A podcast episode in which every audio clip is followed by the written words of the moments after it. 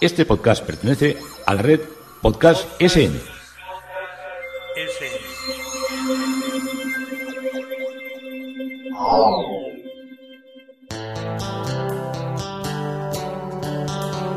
Historia con sentido. Un podcast realizado y presentado por Juan Carlos González.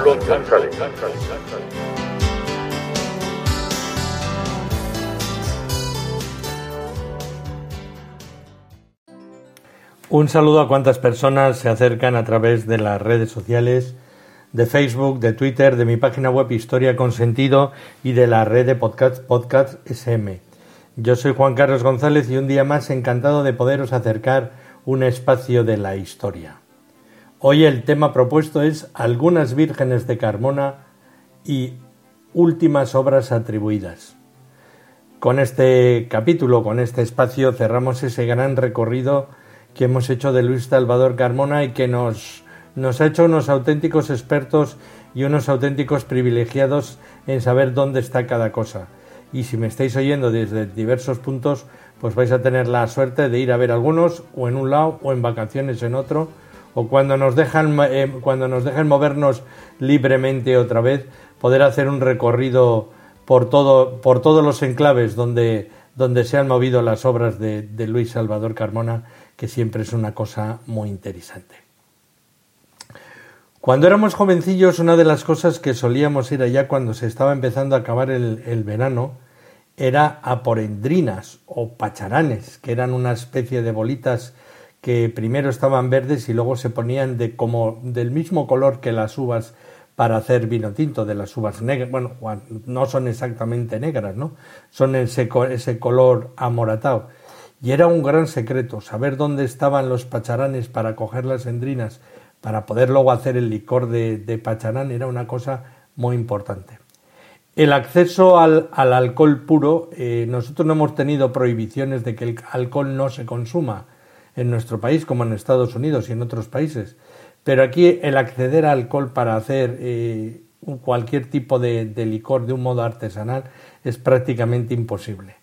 Hay una, una bandada, bueno, una bandada, hay mm, gente, personajes que tienen viñedos y por todas esas zonas de Zamora, Salamanca, metiéndose en Galicia y por ahí, pues estos sí que cogen los, lo, que son los palos de, de la que de, de, después de haber sacado la uva y toda lo que es la, las uvas espachurradas y eso lo, lo destilan en, una, en, unas, en unos alambiques caseros y consiguen coger, eh, eh, siguen, consiguen hacer orujo, que ya sabéis que eso, todo esto es prohibido porque esto es una cosa que el Estado lo lleva muy, muy a rajatabla y cobra impuesto por los grados que tiene la bebida. Si es un vino que tiene 12 grados, cobra por 12 grados pero si es un, un, whisky que tiene 40 grados, pues cobra 40 grados, cobra bastante más.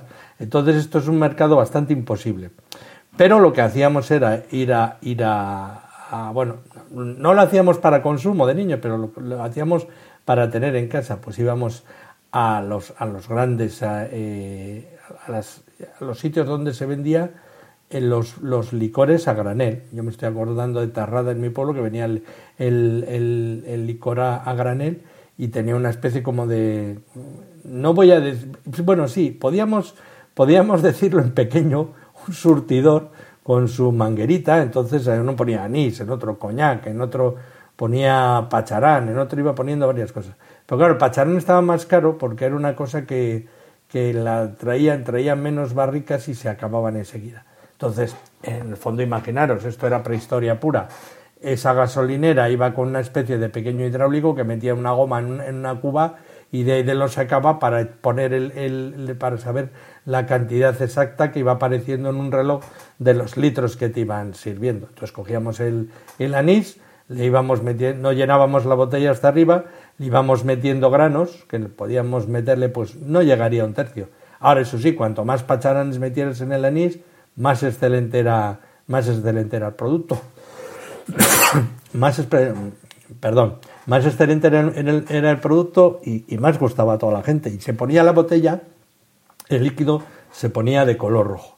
Y muchas veces me han preguntado a mí cuál, cuál me, que, tengo, que suelo comentar muchas veces estos sabores de la infancia, en esta especie de retrospectiva de, reivindicación sociológica que hago a, la penuria y miseria en la que viví, pues eh, me suelen decir, ¿y ahora cuál es el pacharán que más te parece que es el que se acerca a los sabores? He probado muchos, ahí se bebe mucho pacharán en el norte, y a mí, el, como vamos a movernos por la zona, el que más me, me, ha, gustado de siempre es el pacharán de Ordoqui, que se hace, es un pacharán artesano del valle de, del, del, del Bastán, anisado lleva los arañones, el anís y lleva arañones y endrinas, arañones enteros, macerados en anís durante más de seis meses, a temperatura ambiente, y es el típico producto digestivo tradicional en, en Navarra, Euskadi y País Vasco, de color rojo rubí, sabor afrutado, ligeramente ácido y tánico. Lo de tánico ni, ni me voy a molestar porque os estoy leyendo la, la etiqueta y lo de tánico no me voy a buscar, eh, molestar en buscar qué es. Y aroma característico de los arañones. Estos estaban eh, arriba en Arizkun y se trasladaron por lo último que sea a Sartaguda. Y ahí se dedican a hacer estos pacharanes y han hecho también fusión con alcohol, con otro tipo de alcoholes, licor, alcohol de licor de mandrágora y todo. Tienen unas botellas preciosas y una especie de, de frasca muy bonita que luego cuando te terminas de tomar ese pacharán pues puedes usarla para, para ponerte vino a granel y tal, le sacas una comida y quedas genial. Y yo esto solo lo solía encontrar cuando venían los de esta bodega a, venderlo de un modo directo al mercado de Santa Lucía que se celebraba en mi pueblo el día 13 de, el día 13 de diciembre. O sea que ya llevo, tengo alguna botella, pero llevo años y años sin, sin probarlo. Y bueno, pues estamos acabando ya todo el recorrido de, de, Luis Salvador Carmona, con momentos musicales, con aciertos, con, con tallas magníficas, con tallas un poco más discutidas, pero que nos están produciendo un profundo deleite. Y una de las cosas que me estáis diciendo que está produciendo un profundo deleite es eh, el, las partes musicales que un podcast sí, otro podcast no, suelo añadir a la, a la, a la explicación que doy para relajar y que no estéis todo el día pensando en, oyendo mi voz y también oigáis una melodiosa música. Y una de las piezas que he encontrado y que más me ha gustado también es una obra de Boccherini, ya vimos en los primeros, en los primeros eh, capítulos dedicados a, Carmona, vimos pues la, la, gran aventura de, de Master and Commander con esa música que él revitalizó, que le revitalizaron y que ahora conocemos todo el mundo y desgraciadamente lo, conocí, lo hemos conocido gracias a la película y no gracias a nuestro conocimiento de la realidad musical del siglo XVIII en nuestro país. Pues si eras buena esa obra, a mí me ha parecido que es increíble, porque es atemporal, el fandango de Boccherini, que es una de las cosas más preciosas que, que he escuchado últimamente. Os lo pongo.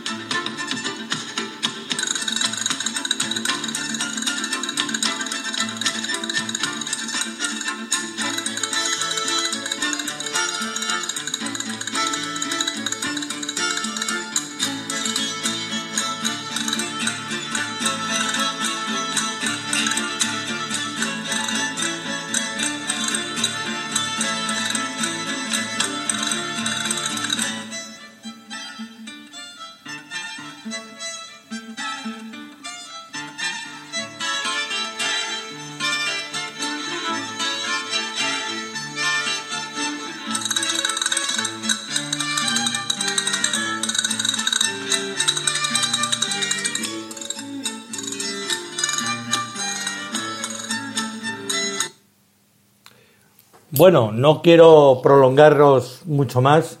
He cortado de una manera eh, premeditada porque eh, al final aparecen unos eh, aplausos en la, en la grabación y, no me gustan. No me gusta que, se, se, termine esto con un poco de una manera chabacana. Pero ya habéis visto tres violines, una viola, una guitarra, unas castañuelas y un taconeado tan insinuante para acompañar una danza tan bella. El fandango de Boccherini, que si os metéis en, en, YouTube, en cualquier cosa, podéis oírlo entero y podéis oír grandes piezas de este, de este maestro.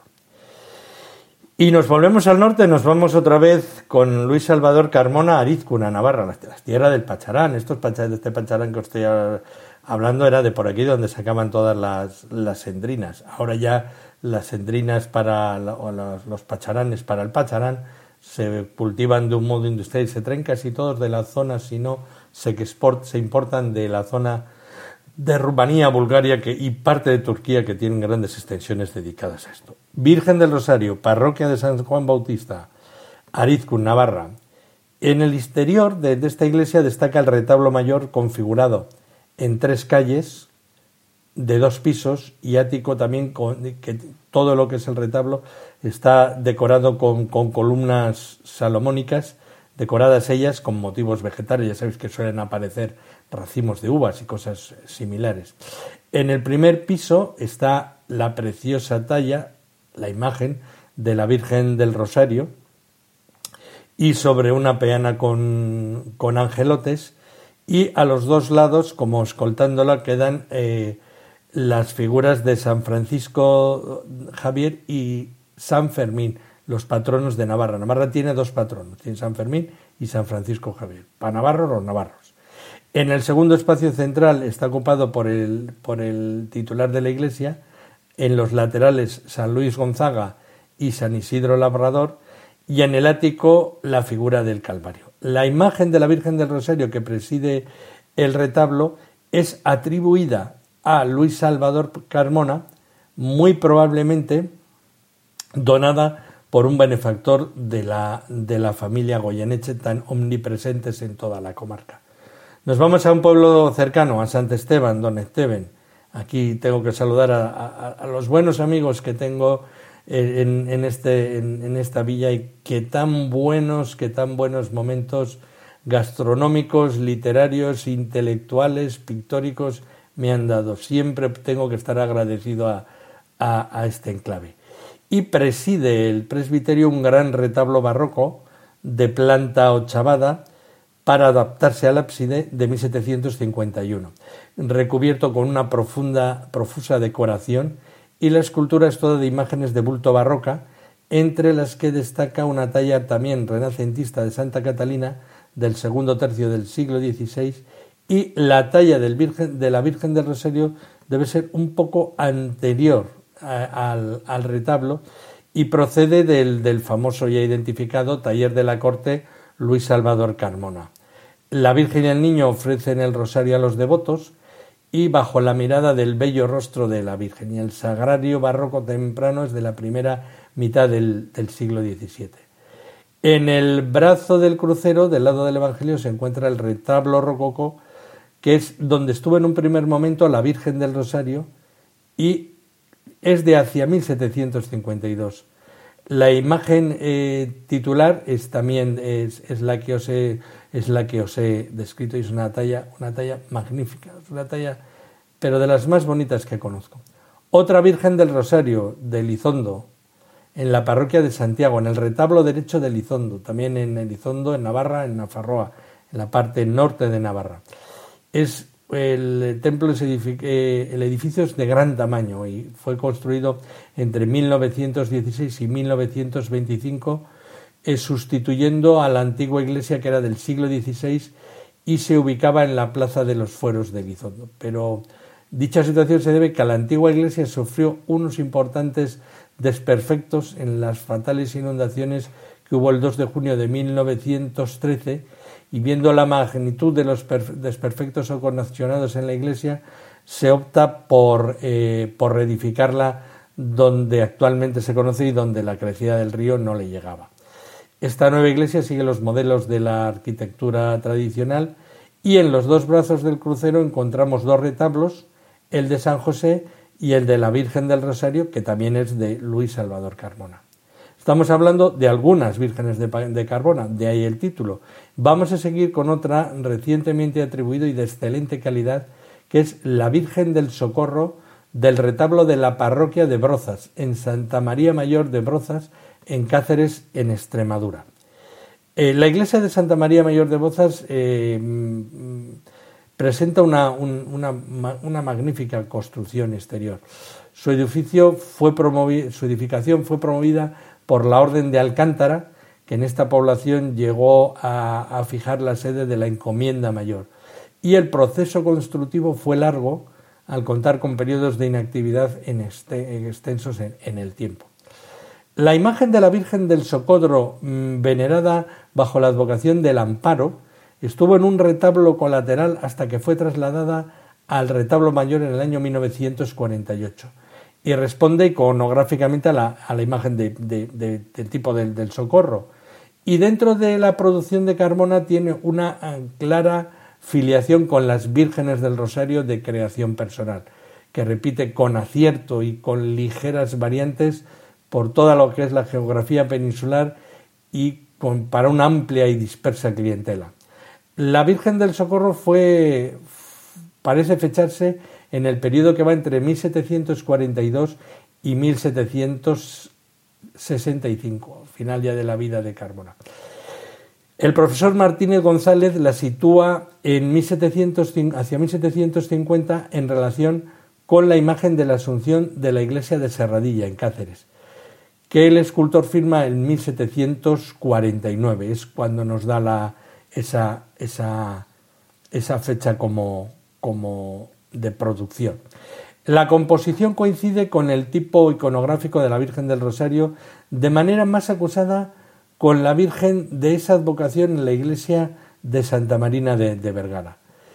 Primera de la serie, fechada en 1742, y también con la Virgen del Rosario de la parroquia navarra de Santa Esteban, que está fechada entre 1746 y 1752 y con la tardía imagen de Nuestra Señora del Patrocinio de 1765.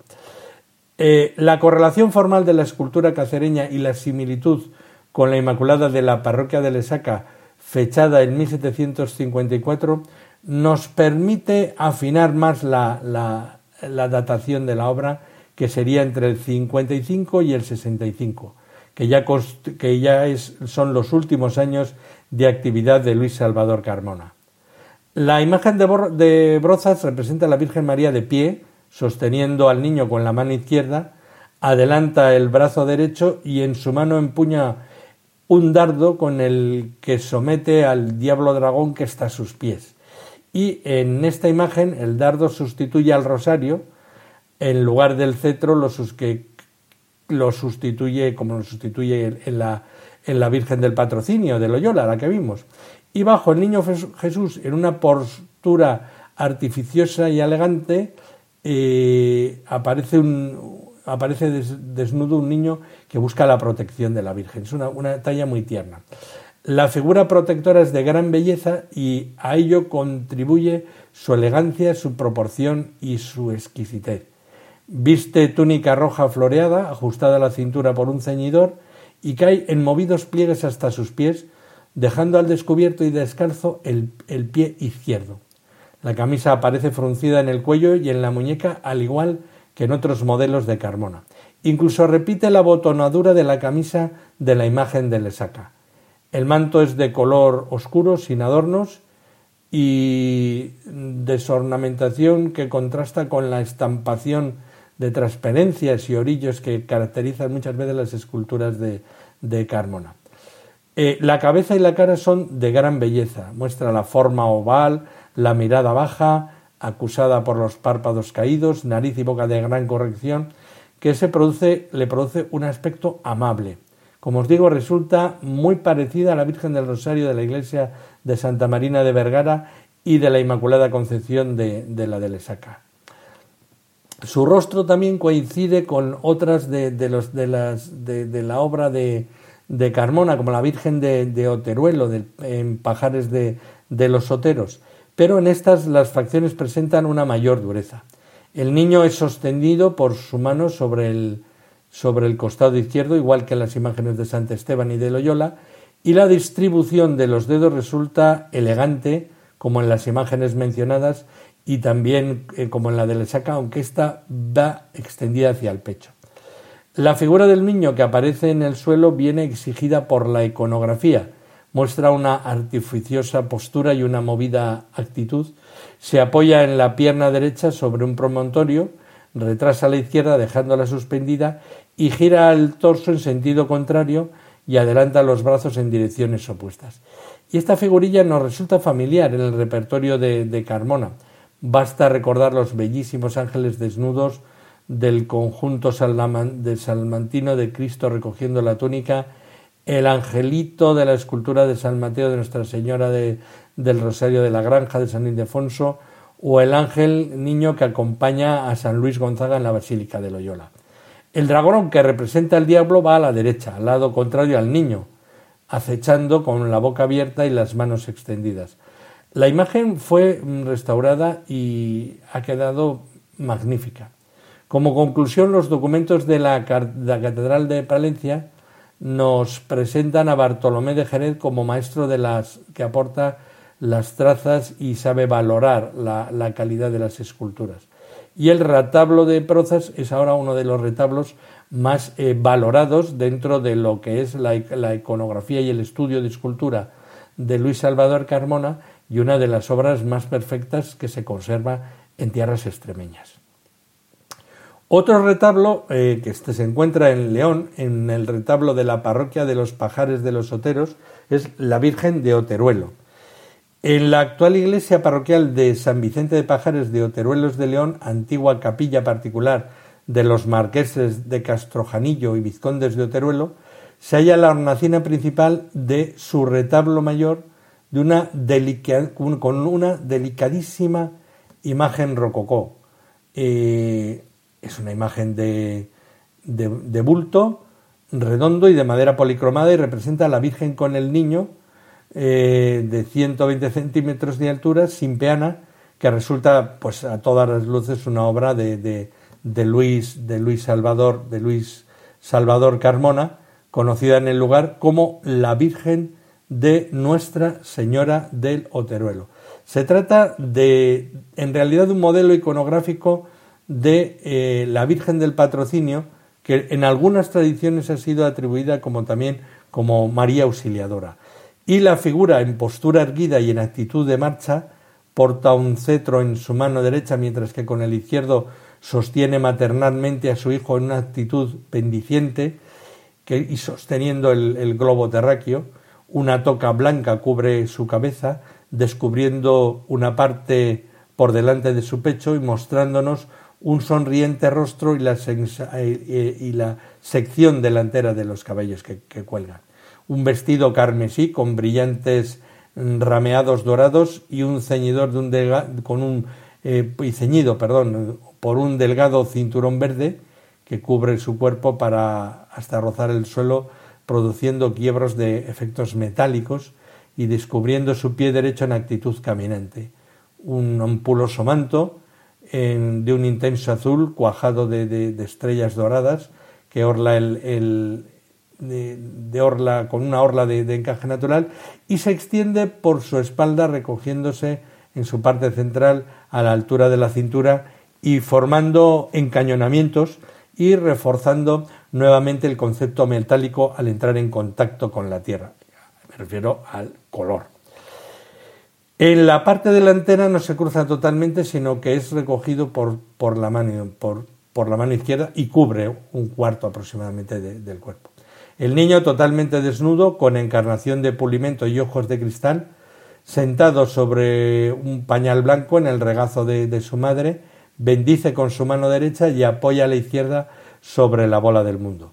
Este modelo de imagen dimana del tipo creado por el propio Carmona en la Virgen del Rosario, en postura erguida y sin trono de ángeles, y muy particularmente en los ejemplares de esta advocación de la colegiata del Real Sitio de San Ildefonso, y de los Morales del Vino de, Zaragoza. El modo de, suspensión del niño es muy, muy similar a, los tres. Este conjunto queda enaltecido por, por una vibrante policromía y como característico en las obras de Carmona, el manto azul queda eh, salpicado por múltiples estrellas doradas, su vestido rojo se decora de un modo casi idéntico al de la, de la Virgen de la Iglesia del Rosario del, del, Real Sitio de San Ildefonso, y los rostros y las manos y pliegues entran en la mejor dinámica de la producción de Luis Salvador Carmona. Obras atribuidas que con bastante certeza pueden ser de Luis Salvador Carmona. El San Francisco Javier, que está en el Museo Privado Félix Cañada de, Madrid. la talla de San Francisco eh, Javier, realizada eh, en, madera policromada, fue consultada por un especialista, eh, por los especialistas, y se le atribuye al, al a Luis Salvador Carmona con bastante posibilidad. Otra virgen que se ha atribuido a Luis Salvador Carmona es la Virgen del Rosario de la parroquia de San Pedro en Limpias, Santander, en Cantabria. Eh, de esta imagen de Nuestra Señora del Rosario la ha investigado el profesor Martín González y ha llegado a proponer la autoría de una manera también eh, conclusiva y radical de Luis Salvador, de Luis Salvador Carmona. Tiene numerosas analogías con otras obras de semejante eh, advocación ejecutadas por el maestro entre 1743 y 1746, como la Virgen del Rosario de, Vergara y sobre todo a la de San Fermín de los Navarros. Tenemos también la Virgen del Rosario del monasterio de Cenarruza, de Bolívar, Navarra, en Euskadi. De los dos retablos colaterales de estilo rococó importa más el de la derecha, porque la talla de la Virgen del Rosario se compró al imaginario cortesano Luis Salvador Carbona en 1745. Tiene una bella factura de colores canónicos, fue una donación realizada a la citada colegiata por parte de su abad y miembro del Consejo Supremo de la Santa Inquisición, don Matías Escalzo y Acedo, que posteriormente envió desde Madrid la traza para la realización del retablo que la cobija y colaborar gemelo dedicado a San José y es acompañada la talla por una bellísima imagen con el niño. Bueno, muchas más obras. A ver, aquí mm, a modo de conclusión estáis viendo que hay muchas obras que se atribuyen a Carmona, pero que no se tienen los datos de los libros de cuentas, ni de pago, ni de, ni de las cosas. Mucho se sabe por el catálogo de obras que había hecho y que ponía pagadas o pendientes de pago y las que estaba haciendo y las que tenía en su taller. Por eso se ha venido a atribuir las obras que hasta aquí os he traído aproximadamente en un 96% como una, una eh, eh, autoría certera. Porque son muchas obras son atribuidas a Luis eh, Salvador Carbona y como os digo, las anteriores son las que responde a un criterio al menos contrastado de los historiadores. Su obra es muy amplia, de sur a norte, y en muchos sitios quedó presencia de este gran maestro de nuestro barroco y del, rococó. Probablemente dentro de igual dos, tres años se van a volver a presentar obras y probablemente se empezarán a dedicar tesis doctorales de investigadores y de historiadores que se van a concretar más en obras que podrán terminar en referenciándose como propias de Luis Salvador Carmona. Pero ya habéis visto que hemos hablado durante muchos y muchos podcasts de su obra. Y con ella concluimos hoy, con Luis Salvador Carmona, con algunas de sus vírgenes y con las últimas obras atribuidas. Yo soy Juan Carlos González y un día más encantado de haberos podido acercar este espacio de la historia.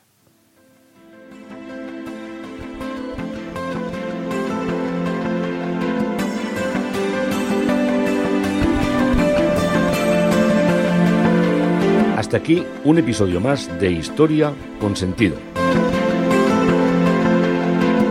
El podcast que te habla de historias de la historia, sucesos, eventos, como si el ayer fuera hoy. Síguenos a través de iTunes, Spreaker o iVoox. Contacta con nosotros por correo electrónico escribiendo a